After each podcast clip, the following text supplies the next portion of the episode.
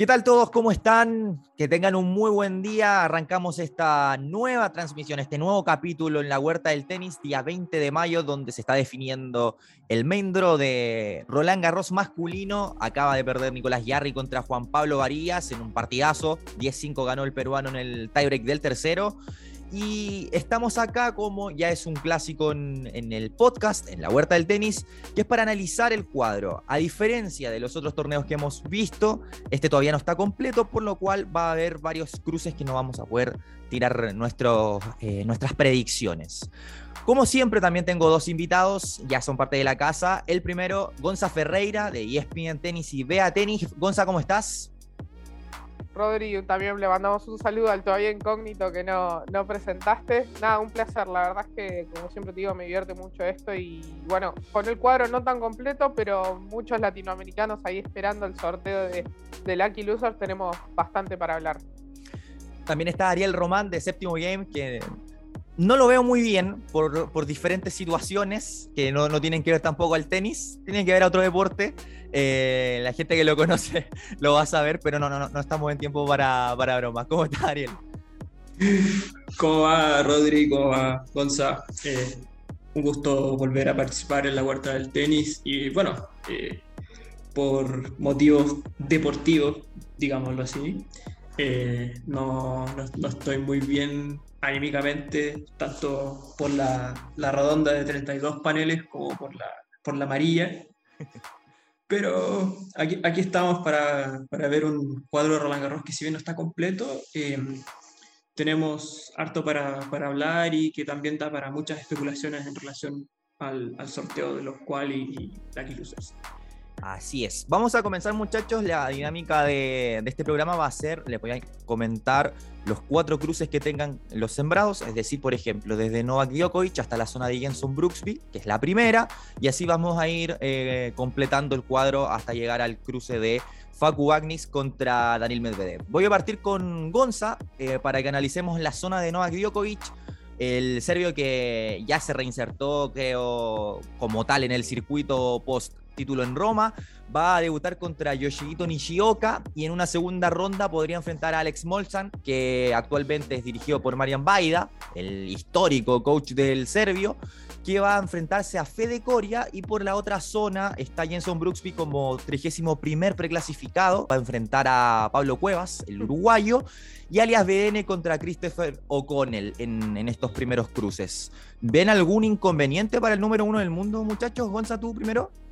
Yo la verdad es que, bueno, creo que vamos a coincidir. No veo muchos inconvenientes.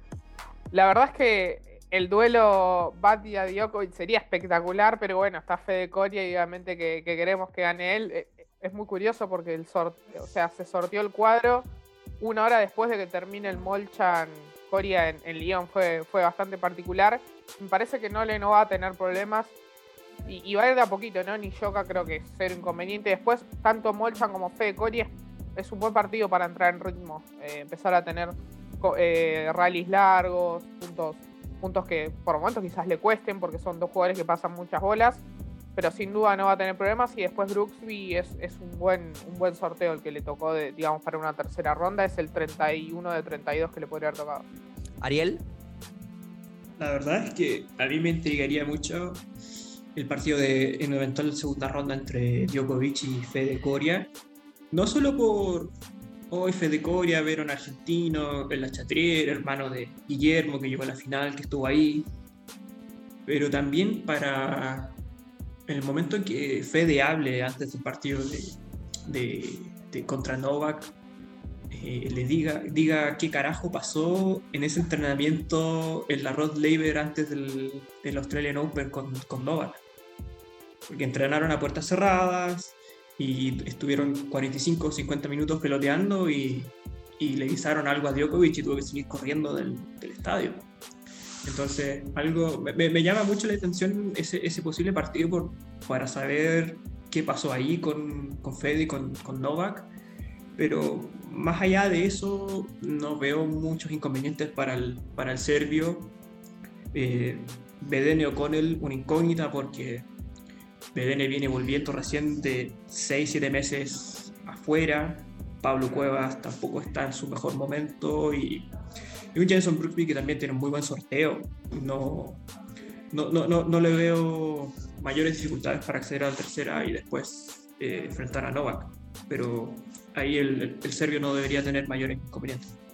Pasamos a la zona de Diego Schwartzman, que podría ser el potencial eh, rival en octavos de final de Novak Djokovic. Eso dice el tema de la siembra.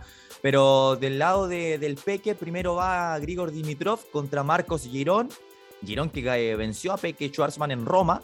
Eh, Borna Choric, que también está volviendo de a poco por muchas lesiones contra Carlos Taberner. Daniel Almayer contra Jaume Munar y Schwarzman que aún no conoce rival. Hay muchas posibilidades, como decía Gonza, de que pueda ser un lucky loser sudamericano. Hay que estar atento ahí, pero es una incógnita en este momento. Eh, ¿Cómo ves la ruta de, de Schwarzman, teniendo en consideración de que todavía no sabemos cuál va a ser su primer rival, Gonza? Bueno, creo que obviamente que si lo miramos a partir de, cuarta ronda, la perspectiva para, para Schwartzman cambia mucho, pero me parece que las primeras tres rondas son muy pasables para él. Creo que ni Almayer ni, ni Munar tienen mucho como para complicarlo. Almayer es un buen jugador que llegó a cuarta ronda acá, pero viene de perder con Fe Coria y para mí tiene, tiene menos nivel de lo que hizo su ranking hoy en día. Eh, Munar es un tipo que lo supo complicar en el US Open en Buenos Aires este año, pero me parece que en un gran slam, y si que está con confianza, no debería complicarlo. Y yendo a la parte de arriba, es curioso porque Juan Dimitrov y Girón, que uno le ganó Madrid y el otro en Roma, creo que quizás ahí tiene un peso extra el partido. Pero bueno, ya en una tercera ronda un poco las cosas cambian. Le pongo fichitas a Borna Choric para pasar primera y, bueno, después complicar quizás a Dimitrov o a Girón. Creo que Girón tiene chance de ganarle al búlgaro. Pero bueno, vamos a, ser reservados por ahora y vamos a decir Djokovic Dimitrov acá, que, creo que ahí también puede ganar el Peque. Ariel, ¿cuál es tu visión respecto a esta zona del cuadro donde hay dos eh, favoritos para dar alguna sorpresa en, ronda más adelante? Dame a Santi Taberna contra, contra el Peque en primera ronda. Me, encantaría ver ese partido, a decir verdad. Duelo de estilos. sí, sí, con un Santi totalmente suelto contra un Charman que tendría toda la presión ahí. Y mm, yo me, también me subo, me subo ahí a la, a la taberneta contra, contra Borna Choric, pero yo veo también veo al Peque Schwartzman en octavos de final y va a ser un partidazo contra, contra Nole. Acá entramos a una zona bastante rara porque está solamente Félix Oyer Aliasim, está Aslan Karatsev, está Ale Tavilo y el único cruce que conocemos es Filip Krajinovic contra Rayleigh Opelka, eh, que sería el potencial rival de Tavilo siempre y cuando el chileno avance en, primera ronda. Eh, no sé si podemos hablar mucho acá, pero te quiero preguntar a ti, Gonzalo, eh, ¿cómo ves, cómo ves llegando a Félix Oyer Aliasim a París? Y también, ¿qué crees de, este, este cuadro de Ale Tavilo? Bueno, teniendo, teniendo en cuenta la gira de, polvo de ladrillo, me parece que, Félix llega bien a Roland Garros. Eh, hizo cuartos en, la mayoría de los torneos, encontró una cierta regularidad que, no había encontrado después de, ganar el primer título en, en, Rotterdam. Y bueno, para mí Karatsev ya, ya se le pasó el, cuarto de hora o ese momento de, gloria, digamos. Creo que hasta tercera ronda la tiene bastante cómoda, obviamente con un quali. Eh, en primera, yo a Tavilo lo, veo bien. Me parece que después de lo que fue la gira sudamericana, que para mí, a pesar de que hizo una, final y una semi, sacó menos resultados de los que merecía. Para mí merecía un título, pero mínimo. Y, es difícil volver, volver a estar concentrado después de semejante crecimiento sobre todo porque quizás, o sea, no, tiene nadie eh, en, su banco, más allá de lo que son los consejos de, Nico Mazú, por ejemplo, en su banco con tanto recorrido en el circuito, que, obviamente que me parece perfecto que siga con ellos, porque son los que lo llevaron hasta ahí, pero digo, hay, hay cosas que quizás no vivieron, que las está viendo a poco, y, teniendo en cuenta el sorteo, para mí un cual en primera, obviamente muy bien, y después, a ver, Opelka, vos decís, es un rival duro, hizo semis en Roma el año pasado, pero bueno, en esta gira de polo, más allá del título en Houston, no hizo mucho. Y, la verdad es que un partido de segunda ronda contra, contra Pelkan, polvo de ladrillo, yo lo firmo, teniendo en cuenta que Tavilo no es preclasificado, le, le, pongo, le pongo fichitas. Y también, ojo con Krajinovic, que muchas veces cuando no es favorito, eh, juega mejor. Recuerdo de que muchas veces ha sido sembrado en Grand Slam y ha sido decepción yéndose en primera ronda, pero cuando le ha tocado al revés, se ha cargado algún sembrado. Eh, Ariel, eh, ¿te gusta el sorteo de Tabilo? Porque de hoy eres el asiento, todavía mucho no podemos decir. Hay una potencial segunda ronda contra Karatsev, pero como decía Gonza, y coincido también con eso, los 15 minutos de fama se le están yendo al ruso. Sí, bueno, está complejo eh, eh, de predecir este sector porque puede haber un lucky loser que puede estar ahí muy suelto, sin muchos, sin mucho que perder, sin, sin nada que perder, en verdad. Pero eh, hoy era el así viene jugando muy bien, un partidazo contra, contra Djokovic en segundo set, pero de, de lujo contra el serbio en, en, Roma. Pero, y también por el otro lado, Krajinovic también siempre es una incógnita. Puede estar prendido, puede estar eh, con las pilas apagadas. pasa mucho el partido más por él que por, por Opelka, que esperamos siempre lo mismo de él. Buenos saques, eh, una que otra devolución para quebrar y se termina el partido. Pero aparte de eso, eh, no creo que esté, que, que lo pueda estar en... Eh, yo creo que lo puede llegar a la segunda ronda y, y por eso yo, yo creo que se podría ir contento de Roland Garros. Pasamos a la zona de Rafael Nadal, que si uno mira la, zona de Rafa es como un baile de 2016, con una potencial segunda ronda con, con Stamba Brinca, pero por arriba está Botic Van de Sanschut, que no tiene rival aún. Botic que sorprendió a todos en el US Open del año pasado, siendo, estando fuera del top 100, hoy es preclasificado número 26.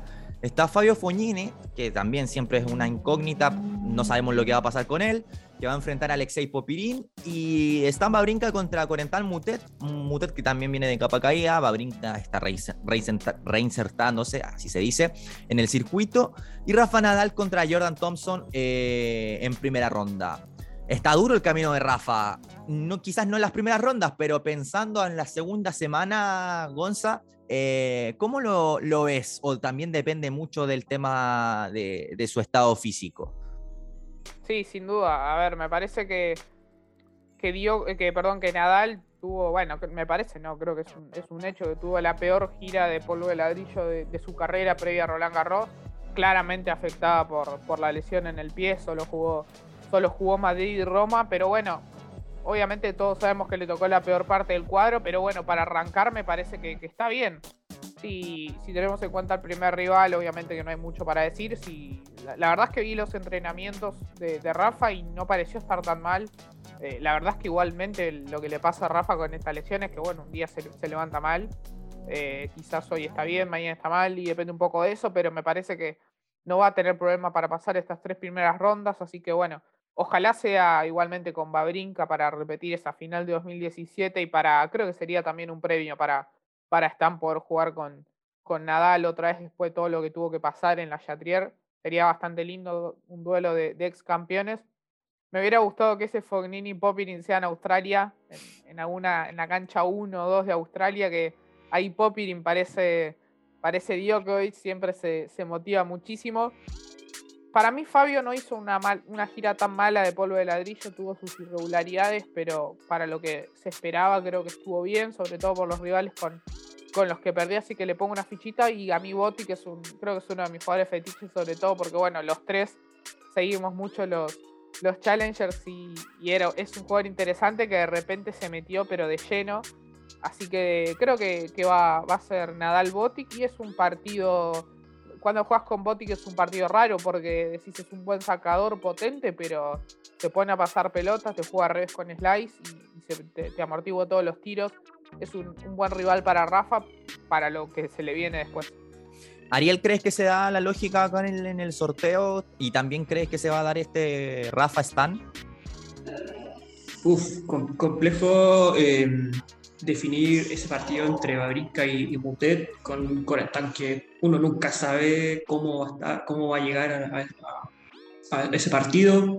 Lo más probable es que jueguen en la, en la Longland, si, se da la lógica con los organizadores del torneo. Pero a mí me gusta Foña. Veo bien a Foña en, un, una eventual segunda con, con Botic. Y, y, y, Thompson es un buen rival para empezar con, con Rafa. Es un rival no, tan, no, no es arcillero, no juega tan duro desde, desde ambos lados, corre mucho, pasa muchas bolas, sobre todo en la arcilla, pero es un rival que a Rafa le va, le va a dar ritmo y, y, siempre he sabido que cuando Rafa está con problemas físicos, las primeras rondas son las que más le cuestan. Entonces por ese lado, yo creo que Rafa va a llegar a, octavos de final y, y ahí ya vamos a tener que empezar a ver bien cómo se le da el cuadro. Eh, pasamos a la zona de Alexander Zverev, el tercer preclasificado, un, un, alemán que va a enfrentar un quali, tampoco se conoce, puede ser también, hay mucha chance de que sea sudamericano, insistimos con eso, porque hay cuatro y medio, como hablábamos fuera de, de aire con, con Gonzalo. Eh, en una potencial segunda ronda está Seba Baez, que estuvo muy cerca de ganarle a Cameron Norrie esta semana en Lyon una doble falta que dolió bastante en el 6-5, donde Cameron quiebra en el tercer set. Va a enfrentar a Dusan Lajovic y por el lado de abajo está Brandon Nakashima contra Kamil Majrak y Talon Grigspur contra Alexander Davidovich Fokina. Con Zverev, en cualquier, cualquier torneo uno podría decir es un buen cuadro, pero en Grand Slam, eh, Gonza yo no sé si es un tan buen cuadro. O sea, primera ronda sí, obviamente, sin duda, sea cual y sea la loser. Lajovic o Baez en segunda, teniendo en cuenta lo que le podría haber tocado, es duro. Acá te, te tiro un, pronóstico bastante difícil.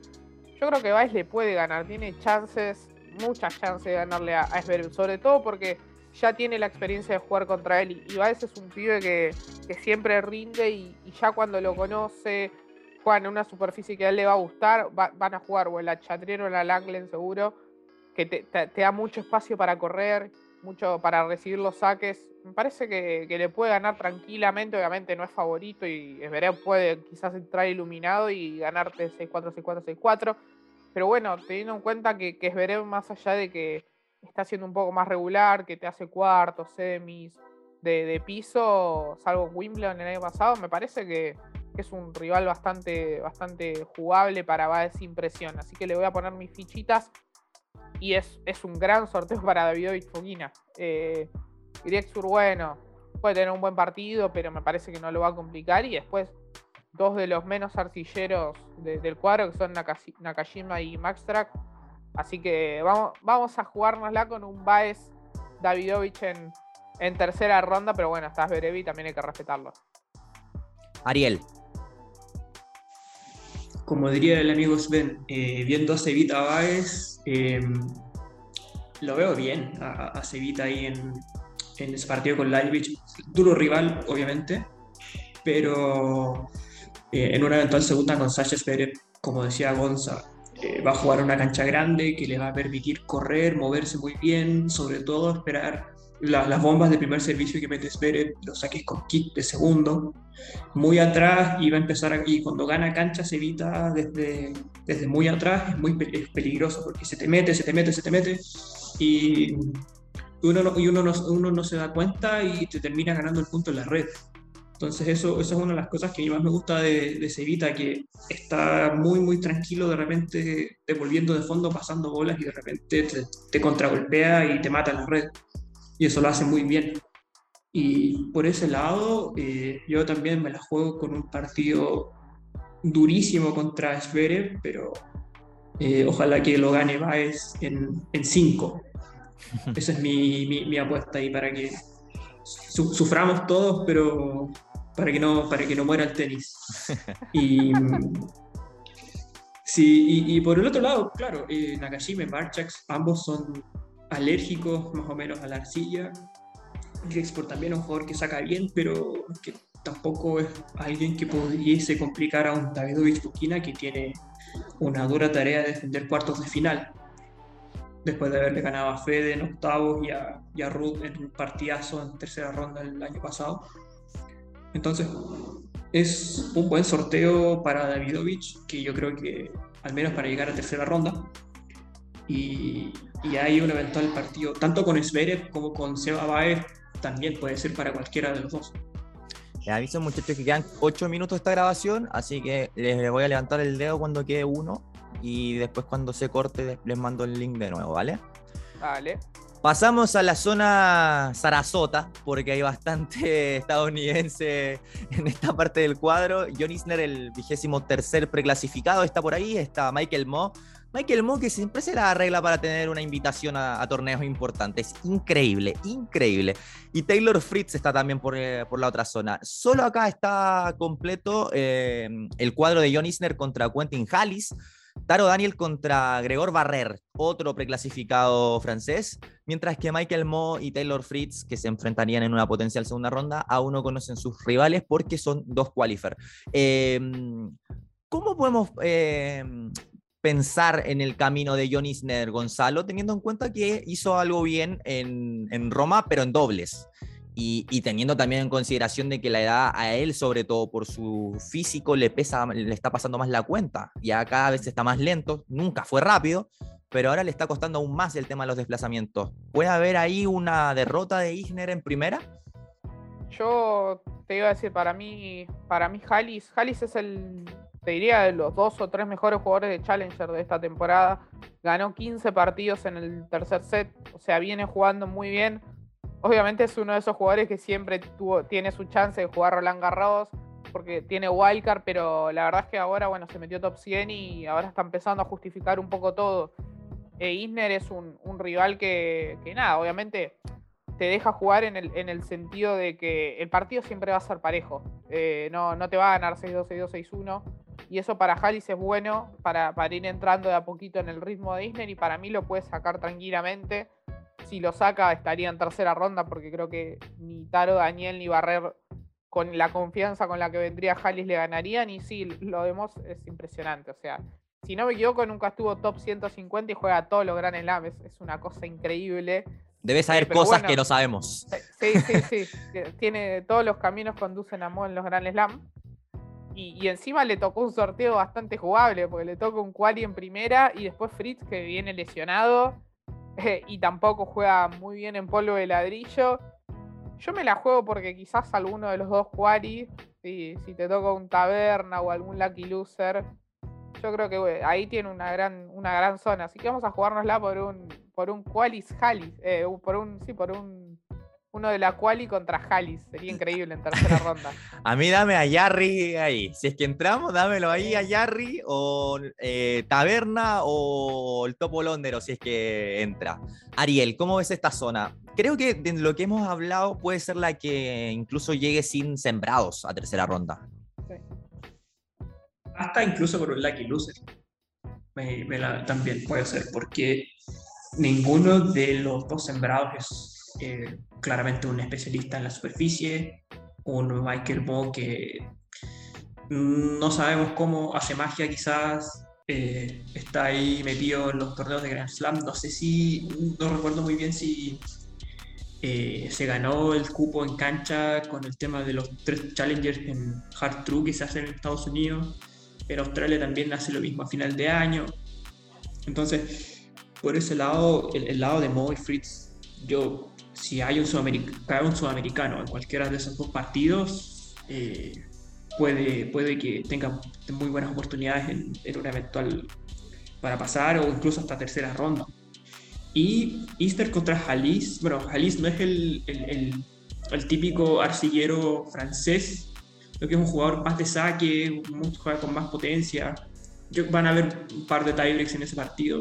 Si Isner lo saca adelante, eh, yo creo que también podría quedarse en, segunda con, con, Taro Daniel. Taro Daniel que juega muy bien en arcilla, que es eh, obviamente formado en Valencia y se, sabe desplazarse muy bien. Y este último año, bueno, ahora ya no está con Sven eh, Kronefeld, que era muy, muy buen entrenador del circuito femenino, pero ha mejorado muchísimo sus saques. A Tomás Barrios en Australia lo mató a saques y ya Timurra le sacó muy bien para, para despacharlo en, en, la segunda ronda. Entonces, eh, por ese lado, me la juego con un Taro Daniel contra. Por favor, oremos para que sea Nicolás Jarry Fillol, o si no, con Santi Taberna, o un Topo, Topo Londro que se mete como, como Lucky Luce.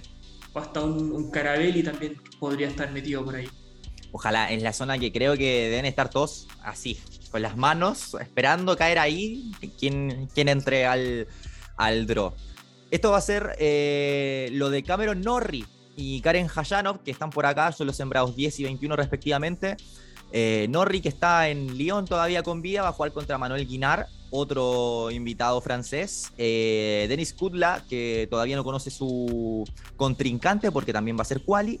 Y Hugo de Lien contra Dominic Team, un partido bastante interesante porque Team no ha podido ganar en este año y sería el potencial rival, quien gane ahí, de Karen Hayanov. Eh, rápido muchachos, eh, ¿cómo ven esta situación? Porque Norri como que semana a semana pareciera que se está acostumbrando a jugar en arcilla. Él hizo un buen partido Alcaraz en Madrid, lo tuvo ahí, eh, obviamente ganó Carlitos. Y Karen Hayanov es una cosa muy rara porque es de momentos. Si el tipo se prende, a lo mejor mete un octavo de final, pero a lo mejor también puede que se vaya en primera. Es muy raro. Gonza. Sí, sin duda. Creo que ya Norri lo podemos considerar un, buen jugador muy regular en, en, polvo de ladrillo, la verdad. Me parece que con el correr de los años, me acuerdo cuando lo vimos acá en 2019 en Córdoba y Buenos Aires, perdió con Cachín en primera ronda, 6-1, 6-0 me parece, o un resultado así. Después fue y perdió en la quali. Tiene a, tiene su entrenador argentino, Facu Lugones, que de a poquito le fue, le fue trayendo la, la, impronta, la impronta sudamericana y ya es un buen jugador. Ya, bueno, hizo la final de Estoril el año pasado, final de, de, de Lyon, estos partidos con Alcaraz que nombramos. Y me parece que le tocó un muy buen sorteo. Guinar es un jugador que quizás si le tocaba un, sembrado, un cachanó, por ejemplo, quizás podía complicar, era medio un tapadito para, para darle algún dolor de cabeza a un, algún sembrado, pero bueno, después Kudla o Quali creo que no, no va a tener problemas Norri. Y yo creo que eh, duele ese team con Delien porque Delien es, es un jugador que también te gusta que le vaya bien, que tuvo una muy buena gira, pasó 77 qualis eh, en, en Europa. Pero bueno, todos queremos ver, ver, volver a ganar a Team. Y yo creo que si gana un partido se mete en cuarta ronda, pero de locos. ¿eh? Yo lo veo ganándole a Norris. Si, si pasa esa primera ronda, para mí el gran desafío para, para Team es pasar la primera ronda y después ya va a entrar en confianza. Y, y bueno, Cachanov hace creo que tres años que no le dan un top ten. Eh, y es un poco raro. En, en, Roland Garros juega bien, hizo cuarto de final. Me acuerdo ese partido con Del Potro completamente trágico jugó un pedazo, o sea, increíble lo que juega ese flaco de ese partido. Pero bueno, vamos a decir team con Norri, vamos a jugarnos un poco. Ariel, eh, hablando de la zona de Cameron Norrie, donde está contra Guinar, eh, Denis Kudla aparece por ahí, ese duelo que decía Gonzalo de Delian Team y Karen Hayanov. Eh, Gonza se la jugó por Team Norrie. Eh, ¿Qué crees tú que va a pasar acá? Ojo con Guinar que viene jugando bien. En, en Lyon dejó, lo dejó todo en Lyon el, este, este jueves contra, contra Rum. Tuvo que jugar dos partidos en el mismo día e incluso, incluso hubo un retiro ahí entre medio, entonces tuvo que salir a jugar incluso antes. Pero Guinar viene con ritmo, viene con confianza. Eh, va a ser un partido bastante trabado con, con, un Norri que, como decía Gonza, de a poquito se está transformando en un arcillero y está con, convirtiéndose un, más que nada en un jugador confiable en todas las superficies. Y un Delien Team que yo creo que cualquiera, cualquier sudamericano de bien querría un empate. Y con un Huguito, un Huguito que viene jugando con mucha confianza, pasa muchas qualis, eh, y se la jugó, pudo haber, haberse quedado robando en la Legión Sudamericana, pero se la jugó y le resultó. Y, y no me desagrada para nada un, una primera ronda con un Dominic Team que viene muy, muy mal. Y, pero si, si le llega a ganar a Huguito en cinco sets eh, con un Masu totalmente eh, enloqueció en, en, el box de, de Team, eh, me la juego también porque llega a una eventual tercera ronda contra, contra Cameron Norrie. Pero también hay un, un que también es un jugador de, de cuidado por todo su, su background de, de Barcelona también. Eh, pasamos a la zona de Sebastián Corda, que es uno de los jugadores que más me gustan, eh, por el hecho de, de, cómo suelta sus golpes, eh, lo lindo que juega, básicamente. Él va a enfrentar a John Millman en primera ronda. Lloyd Harris, el sudafricano, va a jugar contra Richard Gasquet, que está viviendo como un segundo aire. Eh, está jugando bastante bien en Ginebra esta semana. Albert Ramos Viñolas contra Tanasi Kokinakis y Carlos Alcaraz, que todavía no tiene rival. Va a ser un quali, que seguimos insistiendo con esto porque es muy importante y porque es, una opción bastante clara. Puede ser un latinoamericano, un sudamericano. Eh, creo que acá, si uno lo ve, eh, las primeras dos rondas no debería tener problema Carlitos. Pero hay un antecedente en Monte Carlo contra Sebastián Corda que podría generar dudas o no, Gonzalo. Sobre, yo creo que sí, sobre todo porque, o sea, están como, obviamente que, no, eh, lo estamos exagerando un poco, pero están los traumas de, Monte Carlo, es el, es el único rival que le, que le pudo ganar en polvo de ladrillo este año.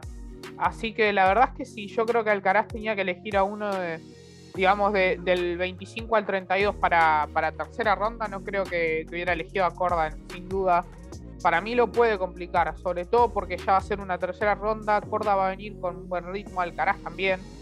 Y, obviamente que el candidato es Alcaraz, pero con toda la presión que trae Alcaraz, de que para mucha gente Alcaraz tiene que ser el campeón, si no, no sirve nada de lo que hizo. Y, y yo creo que más allá de que él sabe administrar ese tipo de cosas en un gran slam que nunca vivió nunca vivió tanta presión, le, puede pesar. Creo que, aparte, si pensamos en segunda ronda, pueden quedar dos duelos interesantes, como creo que se van a dar. Corda, Gasquet y Kokinakis de muy buena semana en, en Ginebra contra Alcaraz. La verdad que son partidos bastante taquilleros. Tenés un francés y tenés tres jugadores que, que también venden mucho creo que, va a terminar siendo obviamente Alcaraz el que salga acá cuarta ronda, pero contra Corda no, no descarto un duelo 4-5 sets, sobre todo porque más allá de que lo de Carlos viene siendo espectacular, muchas veces se complica y, los sets se vuelven muy parejos. creo que con Corda puede pasar. Un susto creo que se puede llevar como mínimo. Eh, Ariel, eh, ¿acá crees que se da la lógica, se da un Corda Alcaraz en tercera o hay alguien que pueda decir otra cosa? Richard viene bien ahora que le ganó a, a, Medvedev en, Ginebra, pero eh, un Corda, un, Matías Alarcón que está ahí, está ahí, eh, eh, se está adaptando muy bien, se mueve muy bien en la superficie, que también la, la, la, velocidad de la bola también se adapta mucho a los tiros, salen muy limpios de hecho. Y, eh, yo creo que va a ser un partido muy parejo contra, contra Gasquet, aunque y Harris también es un jugador que, alérgico a la superficie, pero con su saque también puede complicar bastante a, a, Gasquet. Y ya me imagino lo que, el humo que va a vender la prensa australiana con un eventual Kokinakis Alcaraz. Como lo que pudo haber sido Kokinakis contra, contra la, la, la, la realidad con, con Carlitos pero yo creo que Carlito en, tres sets contra Pavel Kotov en primera ronda. Contra un, ojo que Pavel Kotov es el tipo, es un fantasma, es un fantasma ese tipo. El nuevo Karatsev, diría Sven. Sí, sí, sí. pero el tipo es un fantasma. Me acuerdo cuando jugó en cuartos de final de Almaty 2 contra, contra Tommy Barrios pero el tipo le gritaba hasta los LED a Barrios. Y Barrios callado, callado, callado, hasta que tiró una afuera, todo en match point y Barrios. Yo creo que si se rompía la, la, camiseta era poco, por todo lo que le gritó, le gritó Cotó. Pero sí, em, eh, Carlitos en tres sets en las dos primeras rondas y después con Corda ya va a ser un partido más complejo, pero yo creo que lo de Monte Carlo fue más por un tema de que Carlos ya venía con un poco de sobrecarga de lo que fue Miami, aunque hubo una semana de, por medio, pero obviamente también muchos compromisos, que IMG también trató, trata de aprovechar al máximo eh, la imagen de todos sus jugadores, y de hecho cuando después que ganó Barcelona eh, agarró un, un, vuelo privado a Grecia y jugó una exhibición con, con Hurkacz. Entonces, eh, son cosas que, que, también afectan, un poco, afectan a los jugadores, pero ya eh, Roland Garros es otra cosa y yo creo que Carlitos debería estar en octavos de final, quizás con un susto, pero no tanto con, con Pasamos a la zona de Casper Ruud, un partido bastante especial que creo que va a ser Philippe Chatrier como, como mínimo, porque juega contra Joe Wilfried Songa, el invitado local que se está despidiendo en este torneo del tenis profesional. Emil Rusubori, que hace poco jugó contra Cristian Garín en Roma, va a enfrentar a Hugo Humbert, que no ha tenido para nada un buen año el francés. Joao Sousa, el portugués, tiene que esperar rival porque va a salir desde la clasificación. Y Peter Gohousik va a enfrentar a Lorenzo Sonego, un Lorenzo Sonego de que no pudo defender casi nada de los puntos que había conseguido en Roma el año pasado y que tampoco llega bien al torneo. Eh, opinión personal, creo que Ruda acá se va por un tubo hasta al menos los octavos de final. Gonzalo, ¿qué opinas tú? Yo, no, no, descarto que, en la segunda ronda creo que lamentablemente Songa no, no tiene chances contra Rude en primera ronda. A mí me hubiera gustado que le toque un rival fácil en primera ronda y después tener ese partido con Rude como para despedirse, pero bueno, se, dio el sorteo así. Yo no descarto que Humbert lo complique a, a Rude, sobre todo porque imagino que después de perder en tres sets con De Minor y ganarle un set 6-1 Habrá mejorado un cachito las sensaciones el francés, pero sí, la verdad es que yo me esperaba mucho más de, él a nivel general, no solo este año, sino en los años anteriores que lo había hecho bien y ese salto que te meta una semi de Master 1000, por ejemplo, y la verdad es que no, no lo hizo, me sorprende porque a mí me parece un jugadorazo, pero bueno, creo que lo puede complicar, pero bueno, si vamos al plano lógico, Rundo creo que tenga problemas, y si miramos el sorteo a nivel general, me parece que es el Roland Garros para que Ruud dé el salto de calidad en, un mayor que la verdad es que le viene faltando. Nunca, nunca hizo cuartos y me parece que es como mínimo el momento para hacer eso. Porque la verdad es que ni Sonego, ni Gouchik, ni el Quali, ni Sousa creo que lo puedan complicar en, tercera ronda. La verdad que es un gran sorteo para, para Rud. Le, ponemos nuestras fichas y, y, ojalá, y yo creo que ahí otro, ese puede ser un Quali en tercera ronda también. Así que ojalá sea algún argentino, o sea Nico Jarry o el ítalo argentino Agamenone, quien te dice. Ariel, eh, Ruth hasta octavo de final sin problemas, ¿crees tú? Afirmativo, sí. También, bueno, la lástima por Joe Wilfried Songa, que era uno de mis jugadores favoritos cuando, cuando estaba en, su prime. Eh, también una pena porque se marca también eh, como una señal de que el tenis francés, que a tanto, tanto, tanto les dio a Francia, con Songa, con Gasquet, con Bonfils, con Simón, ya se está, se está despidiendo definitivamente del, del circuito y no hay, en lo inmediato no hay un recambio que se, se, les, se, les, se les iguale porque viendo cómo se, se, ha dado la temporada en arcilla para los franceses eh, a nivel ATP, descansemos a Benjamin Ponzi que ha estado robando como desquiciado en, el circuito Challenger, pero a nivel ATP no, no, se les han dado las cosas ya desde hace mucho tiempo en, en arcilla los franceses. Ya el año pasado Roland Garros fue una debacle total de hecho, si no me equivoco, el, presidente de la Federación Francesa de Tenis tuvo que ir a dar explicaciones en una rueda de prensa por lo sucedido, que todos los franceses se despidieron en segunda ronda. Sí.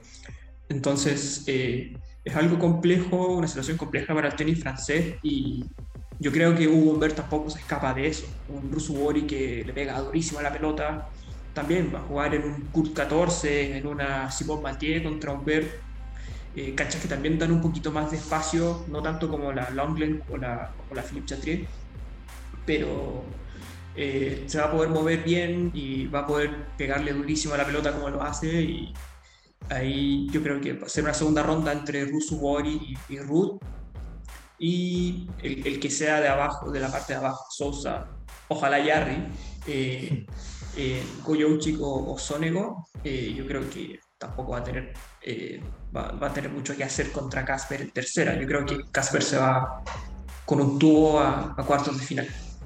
Eh, acá esta zona para los jugadores de segundo orden y para los fanáticos del tenis como nosotros que, los vemos constantemente puede ser bastante interesante, sobre todo la zona de Frances Tiafoe que va a enfrentar a Benjamin Bonsi, Giri Légica contra David Goffin, un Goffin que tuvo las cuerdas a Rafa Nadal en Madrid esa zona está bastante interesante y creo que bastante abierta también. Eh, y por el lado de Uber Urkach, que es el duodécimo preclasificado, que no tiene rival aún, eh, va Marco Quequinato y Pablo Andújar, dos tipos eh, bastante experimentados que no están pasando su, mejor momento en, las carreras respectivas. ¿Lo ven claro acá del lado de Tiafo o, o puede Gofán meter una tercera ronda? No, yo creo que hoy en un duelo Gofan-Tiafoe yo me la juego por Gofan.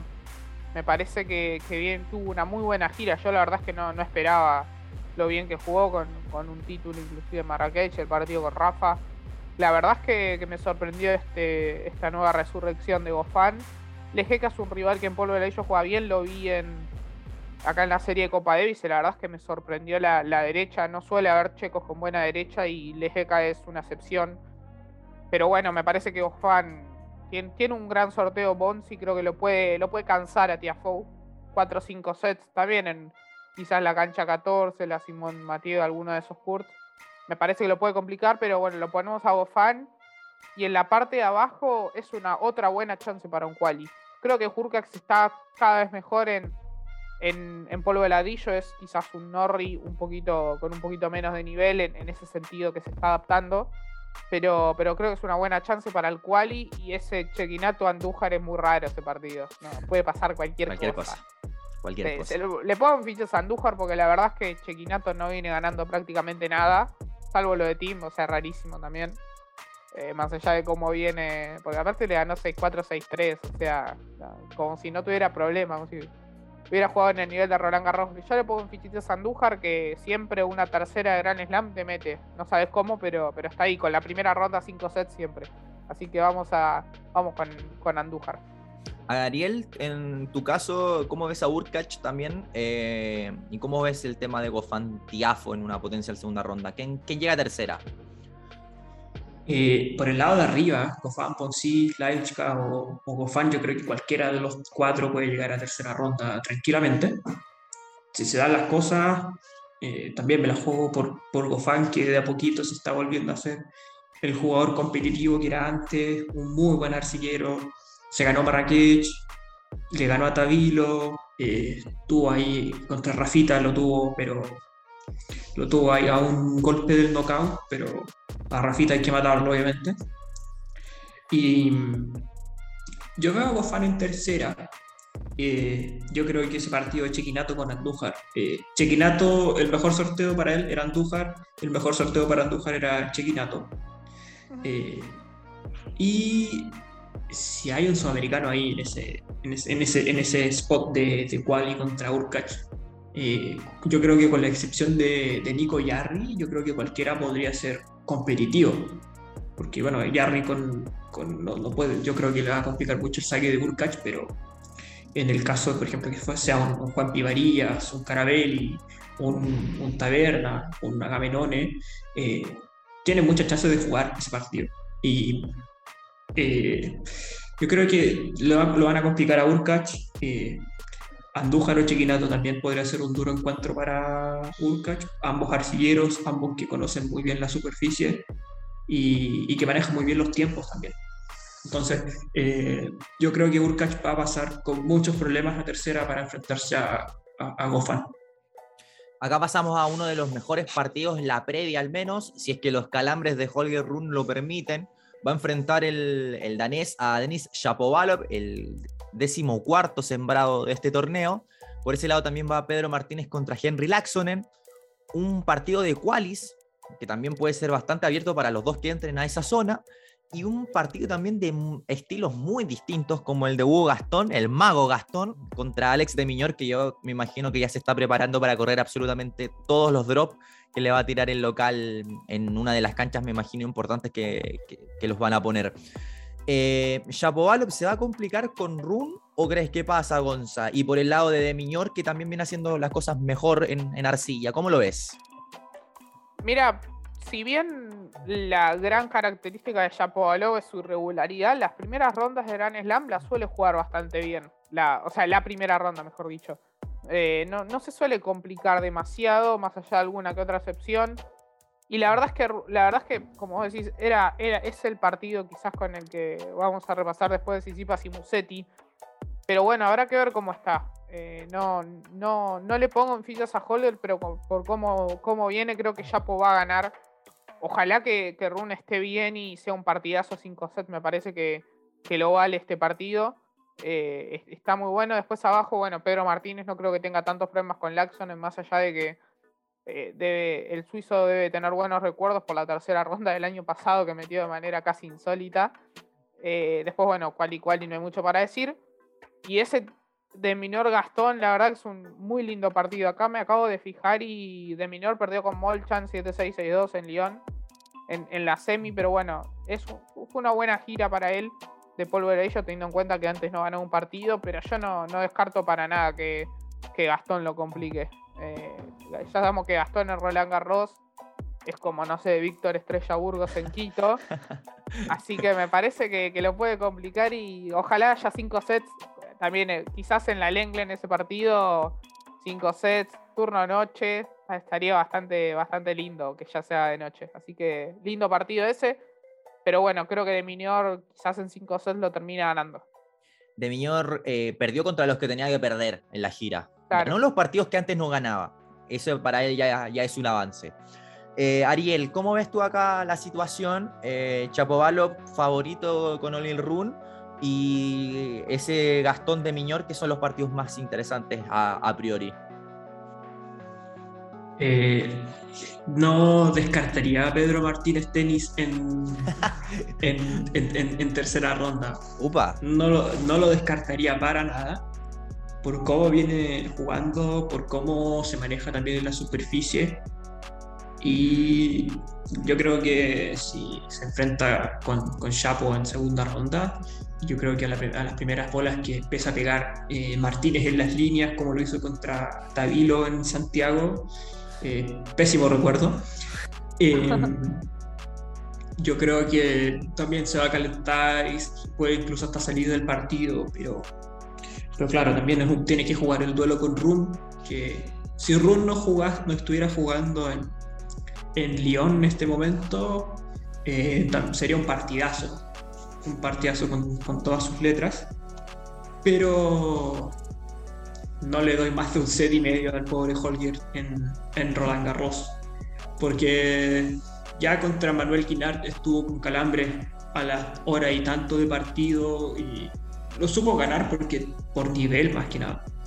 Pero eh, si, Ron no empieza a, a dosificar eh, de cara a los torneos de Grand Slam, eh, siempre va a tener este problema de los calambres. Sobre todo partidos de 5 sets. Ya le tocó, con, ya le, le tocó Djokovic en, en, el US Open. Y ahora con, con un Chapovalo que quizás es un partido jugable, pero eh, depende mucho del físico de Rune más que, más que del tenis de ambos. Depende mucho, mucho del físico del, del danés. Pero me la juego ahí con, Pedro Martínez Tenis en, tercera ronda.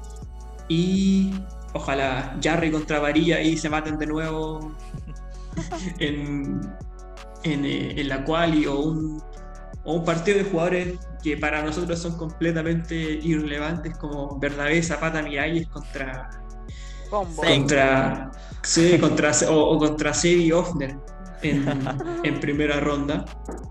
Y, y también, lindo partido de Hugo Gastón contra, contra Alex de Piñaur.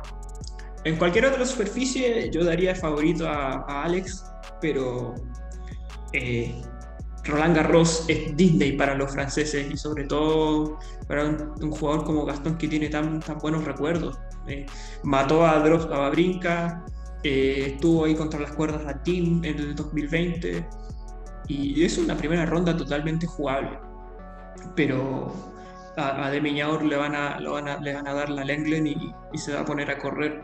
Yo creo que si las estadísticas lo, muestran, sus 8 o 9 kilómetros en 3 sets va a correr. Pero veo ahí una tercera ronda entre eh, Alex de Miñor y Pedro Martínez Tenis. Se abriría el cuadro. sí, se abriría el completamente. cuadro completamente. Pasamos a la zona de Daniel Evans contra Fran Cerúndolo. Ya le voy a preguntar a Gonza qué, qué le parece ese debut para, para, el argentino. Mikael Limer contra James Duckworth, que así como en la memoria me dice que se han enfrentado 25.000 veces en, Grand Slam. Lucas Puil va a enfrentar a un Quali, el wildcard francés, ex top 10. Obviamente, como olvidar esa semana en Roma que tuvo la gloria prácticamente. Y uno de los mejores partidos, si no el mejor partido de primera ronda, que es Lolo Musetti contra Stefano Tsitsipas. Lolo Musetti que mm, tuvo dos sets a cero a Novak Djokovic en Roland Garros el año pasado, hasta que se fundió y después no, no sabía lo que era un triunfo. Eh, Tsitsipas acá es el gran favorito de esta zona por cómo quedó el cuadro también. Eh, creo que si uno le pregunta a la gente que sigue el tenis, todos lo van a poner, o la gran mayoría lo van a poner en la final. Pero tiene un debut complejo, eh, Gonza. ¿Cómo ves la zona acá? Te dejo libertad de acción para que analices según como quieras. Sí, yo creo que si Musetti le tocaba en tercera ronda era mejor para, para Tsitsipas. Eh, Musetti en primera ronda está bien que viene con, ese tema de la lesión que estuvo cerca de no jugar Roland Garros. Pero bueno, quizás Roland Garros es el último gran torneo de, Musetti cuando tuvo ahí a muy cerquita de ganarle a Djokovic. Que bueno, después el tercer, cuarto quinto set la verdad es que no lo jugó prácticamente. Pero, pero bueno, es un gran recuerdo para él. Me parece que en una primera ronda va a estar más suelto y Sisipas no tanto. Y eso le puede ayudar. Ojalá sea un partido que, se, vaya 5 sets, creo que lo va a ganar terminando Sisipas y le haría muy mal al torneo que Sisipas pierda en primera ronda porque eh, quedaría una, una parte del cuadro completamente vacía. Así que me parece que, que Sisipas en cuarta ronda ya te lo anticipo. Pero en la tercera, ojalá le gane a Fran Cerúndolo y me parece que le tocó un gran sorteo a Fran. Evans habrá jugado ese Monte Carlo solo bien en polvo de ladrillo toda su carrera, insólito. Eh, ganando la Djokovic incluso, no es que se le abrió el cuadro. Así que la verdad es que primer perdón, segundo Roland Garros para Fran, ya más suelto, con una buena semana en Lyon, con buenas sensaciones. Así que vamos a decir eh, si Sipas con Fran Cerúndolo en tercera ronda, porque creo que ni Ymer ni Duckworth deberían presentar mucha batalla. Ariel, ¿coincides con ese análisis? Sí, coincido. Yo creo que ese, ese, ese partido ahí de Daniel Evans, yo creo que yo, yo quería a Gallito ahí en, contra Evans en primera ronda, porque es un partido absolutamente jugable para, para Fran, que si empieza a mandar con su derecha, yo creo que le va a generar mucho, muchos problemas a, Evans, que tuvo ese, ese veranito de San Juan en Monte Carlo 2020 y, y después volvió a ser el alérgico a la arcilla de siempre. Un Imer Duckworth que no tiene tanto análisis, un partido totalmente random de cancha de entrenamiento de Roland Garros. Un, yo creo que hay otro, otro sorteo muy, muy bueno para cualquier sudamericano contra Luca Puig, que ya está. Es un jugador ya para los estándares del tenis actual relativamente joven todavía, pero ya está en caída libre. O sea, después de, esa lesión que tuvo, después de llegar a la semifinal de, de, Australia 2019, no fue el mismo. No, y ya, ya está teniendo que requerir de wildcards para jugar todos los torneos. También hubo una polémica gigante en España por la invitación que le dieron a Madrid. Eh, eh, Verdasco que reclamó a, a cielo, mar y tierra y tampoco me gustaría ver a Tsitsipas afuera en primera ronda, porque el, el, sembrado de abajo es Medvedev. O sea, si, si, estuviera Nadal en ese lado del cuadro, no sería tan, tan tanta tragedia, pero está Medvedev, eh, no está Alcaraz, no está Nadal, está Rublev, que tampoco está ahí muy, muy, muy bien en arcilla. Entonces, eh, eh, Chichipas es el claro candidato a llegar a la final de la parte baja del cuadro, pero tiene un debut complejo contra, contra un Lolo Musetti que lamentablemente después de ese Roland Garros contra Djokovic, estando 2-0 arriba, no ganó más ni dentro ni fuera de la cancha. Recordemos que terminó con su novia y pasó por una depresión terrible, después no ganó más, entonces, y ahora de a poquito se está, se está reinsertando de nuevo. Pero claro, es un partido para el. Si lo ponen el domingo en la Chatrier, no me quejo para, para nada. Y, va a ser un partido, creo que Tsitsipas lo saca en cuatro sets y se va a topar con Francia en un duelo en, tercero. Pasamos a la zona de Andrés Rublev, que tiene un, un, buen apronte, digamos, en primera ronda contra Sung Wukong, un coreano que juega bastante bien. No sé si para ganarle a, a Rublev en un Roland Garros, quizás sí en algún ATP 250. Eh, después está Adrián Manarino contra Fede del Bonis. Eh, Fede del Bonis que perdió un partido increíble esta semana en, Ginebra. Benoit Per contra Ilya Ibashka. Y acá me pongo de pie porque está Cristian Garín contra Tommy Paul. Festejé el, sorteo, debo admitirlo. Era de lo mejor que podía tener Gago en, una primera ronda. Y potencial segunda también está bueno, me parece. Eh, Gonza, ¿es Rublev Garín o hay otra combinación en tercera? No, yo no tengo dudas acá, Rublev, Garín. Tommy Paul es un rival que te puede complicar eh, porque, bueno, hoy tiene mejor ranking que, Garín y ganó Roland Garros Junior en 2015, si no me equivoco, eh, ganándole la final a Fritz. Me parece que es, un rival difícil, pero teniendo en cuenta que Garín no es preclasificado, que te toque ese preclasificado, eh, está bastante bien. Me parece que, que, es un gran sorteo. Si pasas a primera ronda, no va a tener problemas ni contra Per ni contra Ivashka. Y bueno, Rublev sin dudas, pero yo no sé si Garín en tercera ronda, con ya dos partidos en el lomo y confianza, no lo pueda complicar a Rublev. A Rublev los Grand Slams le cuestan muchísimo. Eh, siempre se complican las primeras rondas y termina perdiendo en cuarta o en cuarto de final. Así que me parece que yo me la juego con un Garín en cuarta ronda. ¿eh? No, no tengo casi dudas casi dos en el pronóstico, puede pasar que gane Rublev. Kwon es un rival que no, no, no, da golpes sobre la mesa, pero tampoco, tampoco pasa papelones. Eh, pero, pero bueno, vamos a, con Gago en cuarta ronda. Ariel, en honor al tiempo, em, un resumen corto de esta zona. Eh, ¿Te parece que Gago le pueda ganar a Rublev o crees que va a haber un camino distinto? Eh, está complicado, un partido muy duro contra, contra Rublev, que ya cuando Tom empieza a tomar ritmo es un jugador distinto.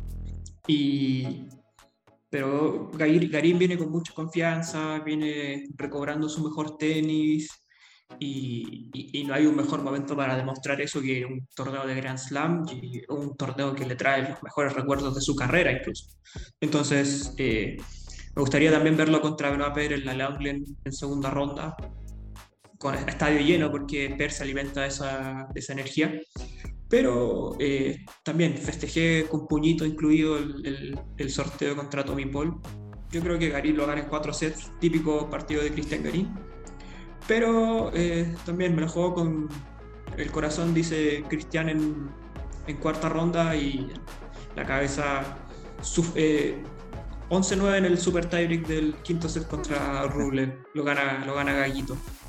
Pasamos a la zona de Yannick Sinner. Em, partiendo desde arriba hacia abajo está Nicolás Vasilashvili, que no entiendo cómo todavía está 25 del mundo o por ahí, porque no está haciendo para nada bien las cosas en, la cancha. Va a enfrentar a Maxim Cressy. Eh, Mackenzie McDonald contra un Quali, Roberto Carvalles Baena contra Oscar Ote, sin duda uno de los mejores de la gira de, Arcilla en los torneos menores, como olvidarlo contra Alejandro Tavilo y Yannick Sinner, que firmó un contrato millonario con la marca de la pipa, va a enfrentar a un quali también. Em, veo también con, no te digo que Ote le va a dar una sorpresa a Sinner, pero un partido con cuidado, un buen partido de segunda ronda, me aventuro a decir ahí. Pero creo que Sinner hasta octavo de final no para. ¿Gonza? Sí, no, creo que es un enorme sorteo para, para Sinner, la verdad. Eh, si mirás los de arriba, bueno, Sinner sin duda, pero mirando los de arriba, creo que McDonald puede dar la sorpresa. No juega mal en polvo de ladrillo. Eh, y, siempre, siempre cumple el, estadounidense. Así que, yendo rapidito, vamos a decir Sinner con McDonald tercera ronda. Pero sí, Sinner gran sorteo y muy buena chance de, dar el golpe en serio acá. De llegar a semis o final. Ariel, ¿quién crees que va a cruzarse en el camino de Sinner para llegar a octavos de final de, de lo que hay ahí arriba? Eh, Depende del cual y más que nada, porque si es un, jugador bastante arcillero con McDonald, que es un jugador de momentos, si bien ya lo sufrimos con Cristian el año pasado, eh, es un jugador que de repente te anda bien, de repente te anda mal, juega mucho, pero es muy relativo. Y un, Basil, un Basilashvili que pierde 50 partidos al hilo, gana una ATP 500 y se mantiene el ranking de, todo el año. Eh, yo me la juego por que se dé la lógica entre un Yannick Sinner contra Basilashvili en, en tercera ronda, aunque no, no, no descarto a Oscar Otter dándole inconvenientes al italiano en, en segundo. Pasamos a una zona que proyecta un una tercera ronda bastante interesante. Em, Pablo Carreño Busta, que juega contra Gil Simón, otra despedida, digamos. Giri Vesely contra Steve Johnson, un partido random. Eh, Marton Fuxovic contra un Quali y Attila Balas, que apareció de la nada. 29-30 em, años debe tener el húngaro contra Marin Cilic. Acá creo de que Carreño, Busta y Chilich, si no llegan a tercera ronda, cualquier resultado que no sea eso va a ser un fracaso para ambos. Gonza. Sí, sin duda, sobre todo porque Chilich la verdad es que tuvo una mini resurrección para pasar de ser 50 a ser 25, 20 y la verdad es que está en buen nivel. Me parece que, que bueno, para Carreño es un gran sorteo, Simón y ponele Johnson o Besser y esos partidos raros eh, de los torneos es un buen, es un buen sorteo para, ese clasificado ahí. Eh, creo que puede, puede tener un buen partido con Fuxovic. Creo que Fuxovic también es de esos jugadores que están iluminados a Silic le pueden dar un dolor de cabeza. Me acuerdo un partido en Roland Garros con Schwartzman. Sí. Que, que, la verdad fue, fue a 5 sets, un domingo, último turno difícil.